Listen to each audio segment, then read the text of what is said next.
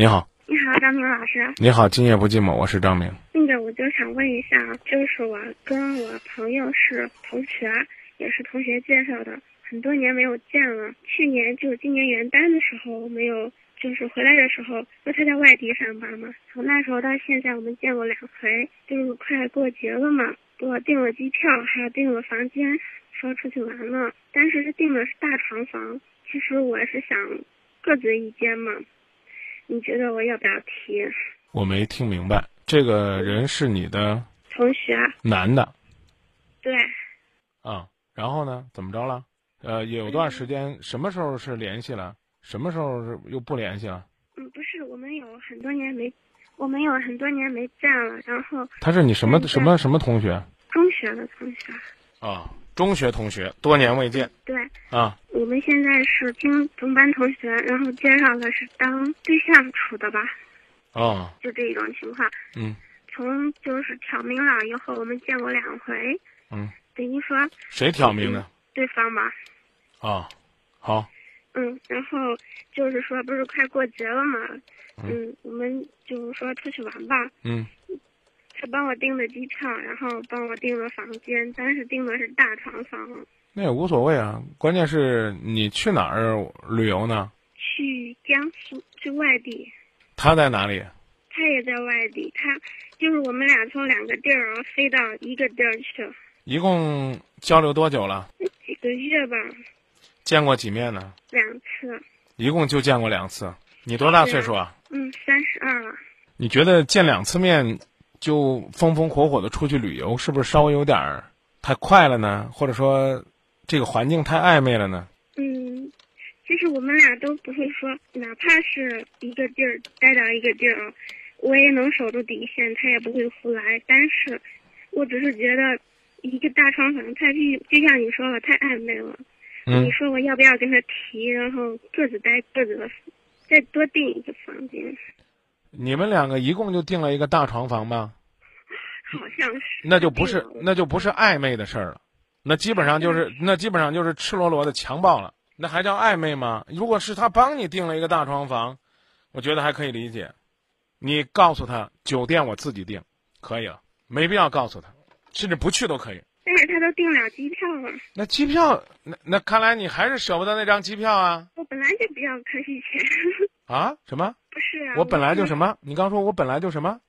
你本来就怎么着你不？是说你你不是说我我是可惜可惜机票钱吗？我就是可惜比较嗯可惜惜。可惜机票钱没问题，啊你不知道机票钱可以机票可以改签的吗？你可以第？第一，你可以上另外一个城市；第二呢，即便不退，你放在那儿，你也可以呢再买其他航班的机票，但退到你手里边的可能性呢是有的，啊，就现在退不就是个退票费吗？这第一，这是我觉得不先不谈钱的事儿。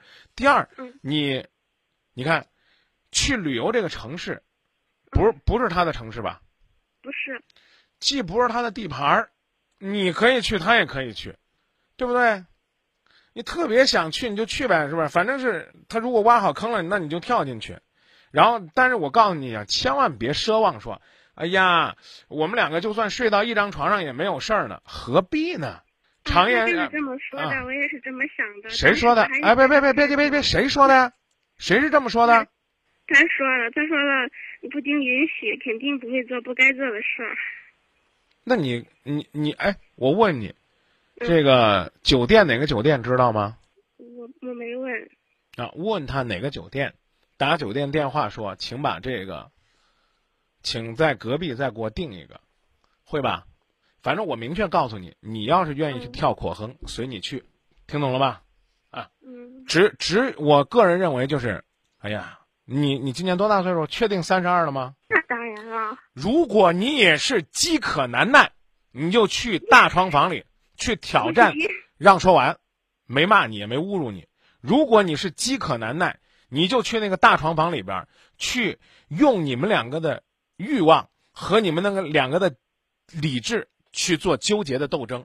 我我我明白你说的意思。你说张明，我保证我理智会战胜我的欲望，何必让欲望那么痛苦呢？常在河边走，哪会不湿鞋？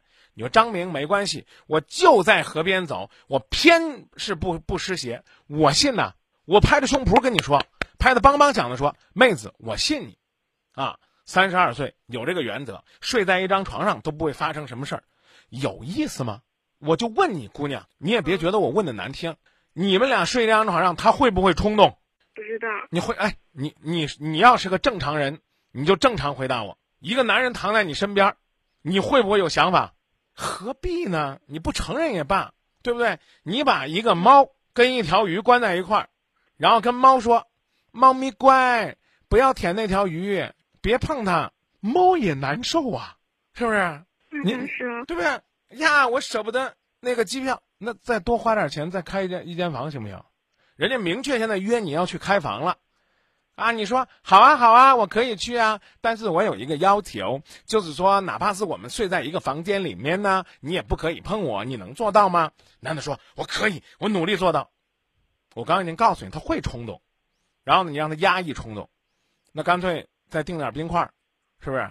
冲动了就给自己头上、身上塞冰块，去屋里边冲凉水澡。你说有这你折腾人家干嘛呢？你不让他冲动多好呢，是不是？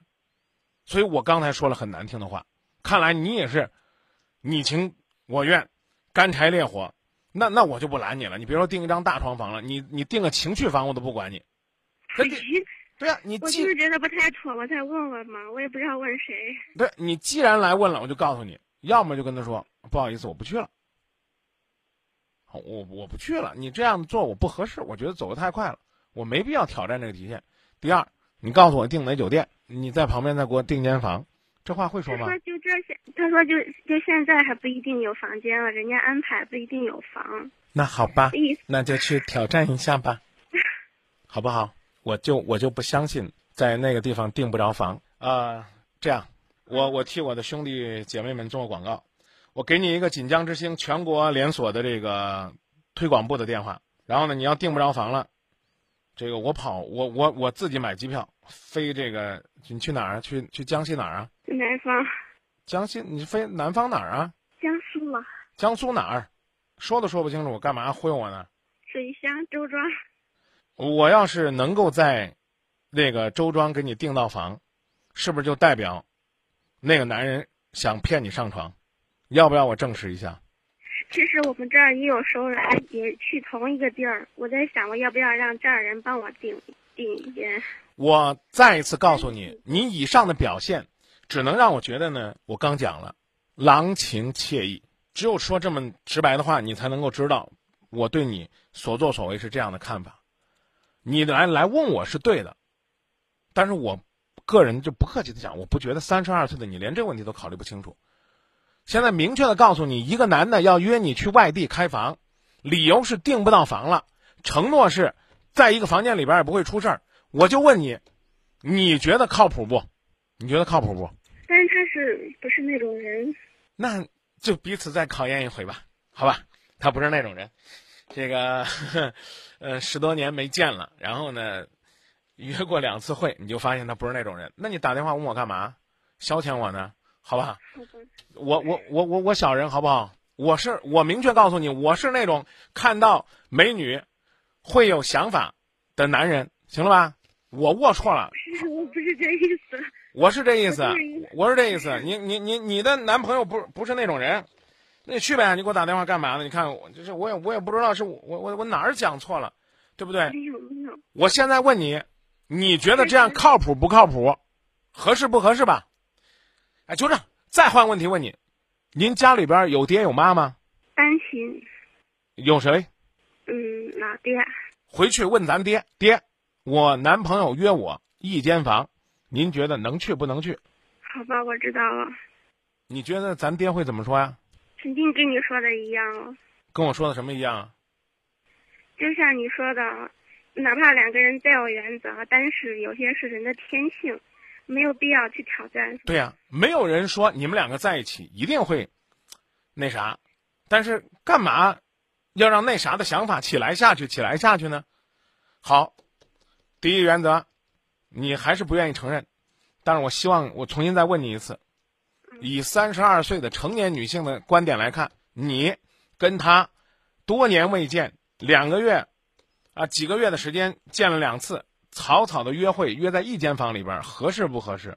不合适，不合适。大声点说，合适不合适？自然是觉得不合适才过来问咱了。好，那首先承认不合适了。现在有两个做法，一个做法是，哎，你特在意，你觉得这对你是一种侮辱，你可以不去。看来你不愿意，因为是想出去转转，因为我最近状态不太好。你说话都怎么这么就是这这这么这么跟我不搭嘎呢？啊，好吧，你你说，我老怀疑你是不是三十二了。你看你这在这吓人呢。接着往下讲啊，第一种做法就是你认为这对你来讲是一种侮辱和伤害，你不去。看来你不觉得是一种侮辱和伤害，而且你还非常珍惜这个去的机会。我再告诉你，女人不自爱，肯定没人爱。你要敢跟他在一个房间里边，不会出什么事儿，但是起码代表你爱的没原则、没底线。有朋友都已经提醒我了，说：“哎，张明，你干脆告诉这姑娘，这个想住在一起还搞不定是谁的想法呢？你听这姑娘谈笑风生、开心快乐的呀，我特别盼望出去的机会，我不管什么样，我都要出去散散心。我刚才已经告诉你了，对不对？这才去个周庄了，是吧？水乡那有有个有个色狼约你周游世界，没别的。”啊，就是跟你说，你天天晚上陪他，所有周游世界费用他都出，你去吗？你也不去，你觉得不合适。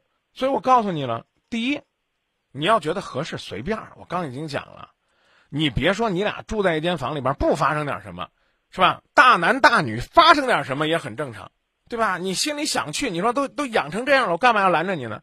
你就是发生点什么也跟我没关系啊，对吧？这第一。第二呢，你如果说呢想去。又不愿意跟他发生些什么，对呀，那拜托你订间房。好的。你想离他远点，自己订间房；你觉得你想离他近点呢，你就在那家酒店订间房。我可以明确的告诉你，再热，只要愿意也能订得着房。刚才你不说了吗？你同去的还有兄弟姐妹啊，是不是？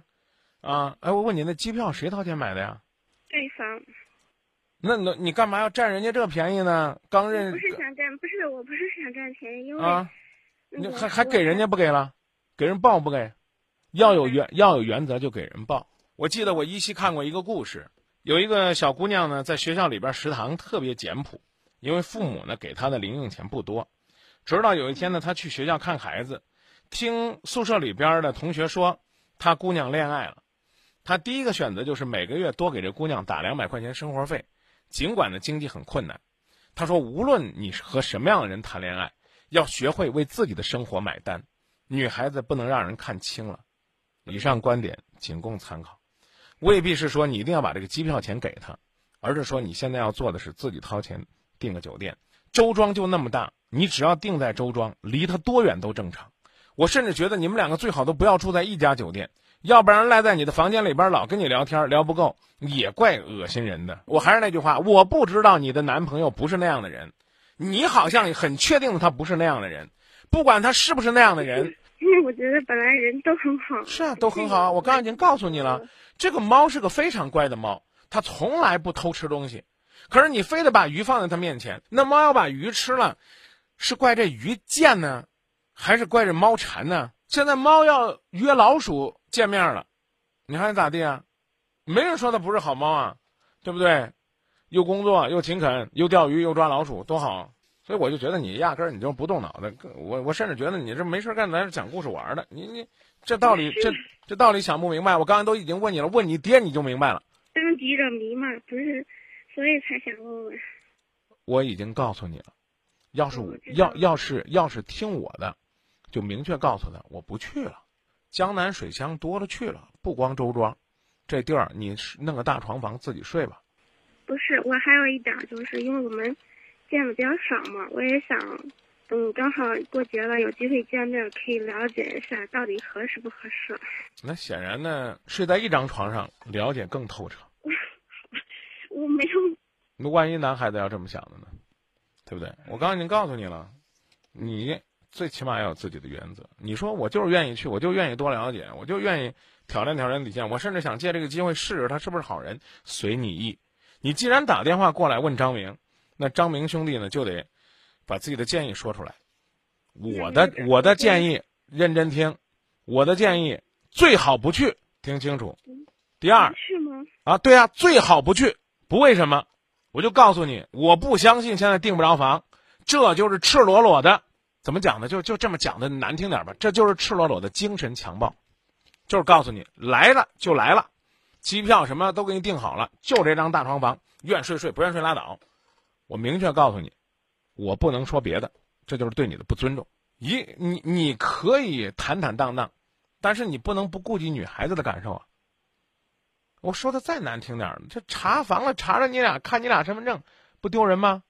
你觉得现在都没人查了，对不对？他你能保证不出事儿吗？你也不敢百分之百保证，你只能说，哎呀，这个人，我想多了解了解。可是你在了解之前，你刚就拍着胸脯跟我说了，张明这人不会的，不是那样的人，你知道吗？你这句话跟骂我差不多，也就你张明把人想成那样啊，一男的想着女的就是上床那点事儿，我真不是这样的人。第二句话，非去。自己管自己，我再说难听点那张机票钱就应该给他。他说不要，不要到这个周庄吃饭我出，怎么着我得出个三五百块钱，让我最起码我自己觉得这机票钱行，我不欠你的了。我刚给你讲的故事白讲了。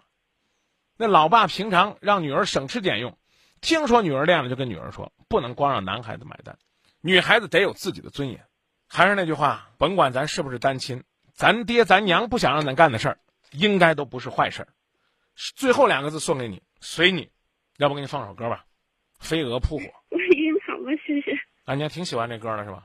那就听吧。这是我不懂这个歌啥意思，我没听过。你就是个扑棱蛾子，那一张大床就是火。如果去了相安无事，你算是取暖了；如果大家在那儿滚床单你就算被火烧了。这懂了吧？像